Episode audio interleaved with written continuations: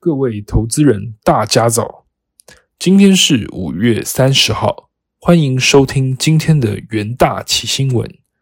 首先带您看到美股盘后的消息。纵观本周，三大指数均创二零二零年十一月以来最佳单周。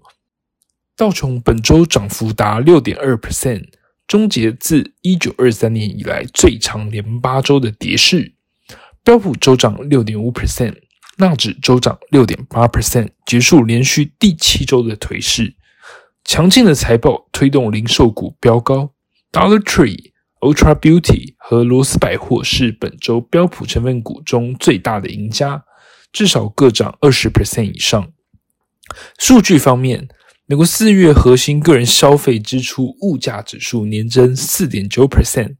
低于三月的五点二 percent，创二零二二年以来新低。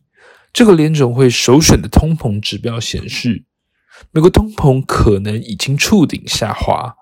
同时，美国四月个人所得月增零点四 percent，略高于市场预期。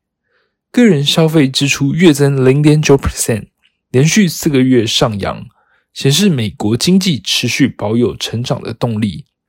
在震惊消息方面，美国国务卿周四表示，美国不会阻止中国发展经济，但希望中国遵守国际规则。市场分析认为，这对双边皆有利。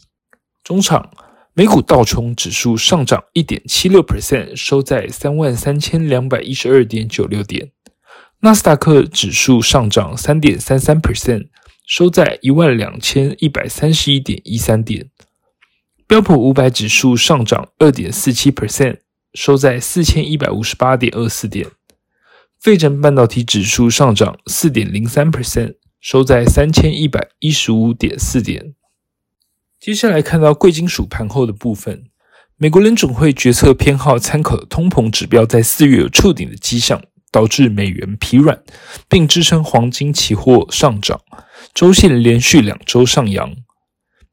美国联总会五月会议记录强化市场对六七月连升两码的预期，但预计入秋之后可能转为灵活操作，以评估紧缩对经济的影响。另一方面，黄金 ETF 再度出现资金的流出，显示投资人对黄金的兴趣仍缺。黄金对美国利率极为敏感，升息代表若投资人选择持有不孳息的黄金，机会成本将增加。接下来看到能源盘后的部分，由于欧盟同意禁运俄罗斯石油的可能性越来越高，市场调升未来的油价预测，因为这将增加对非俄罗斯石油的需求，以及支撑原油的价格上涨。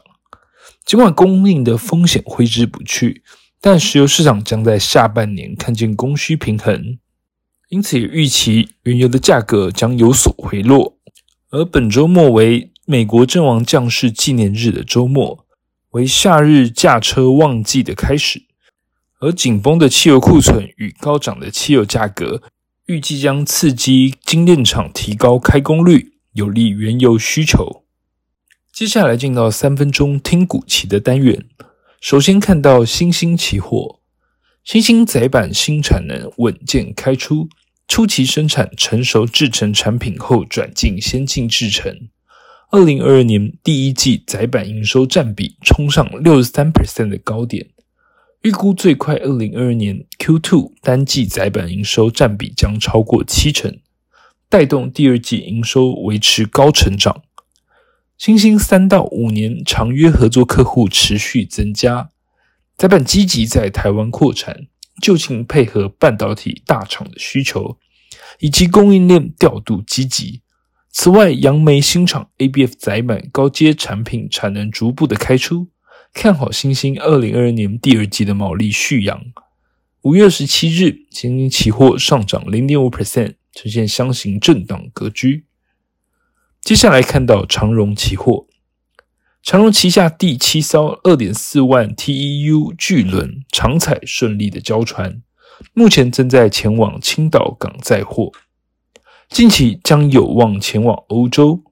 海运业内指出，在中国解封复工、欧洲运价大涨之际，此巨轮加入长荣舰队，有助推升营运的动能。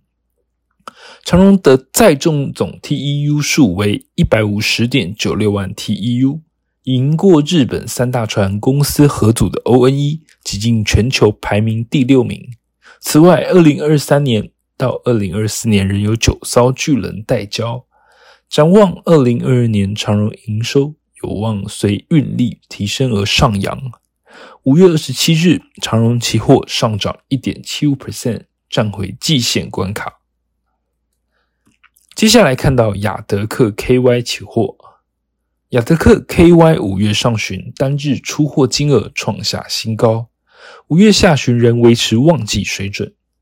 展望六月，继昆山解封，上海二零二二年 Q 三也渴望迎来全面解封。近期亚德克 KY 新接单也逐步回到接近旺季的水准，六七月可观察急单的需求。二零二二年第三季成长空间仍大，随着风控影响的降低，整体接单状况有所改善。亚德克 KY 佛山、宁波两场也都维持一百一十 percent 的架动率，而亚德克 KY 此前针对部分规格向客户调整价格，二零二二年营收有望达成双位数成长的目标。五月十七日，亚德克 KY 期货净扬六点一二 percent 跳空上涨。以上就是今天的重点新闻。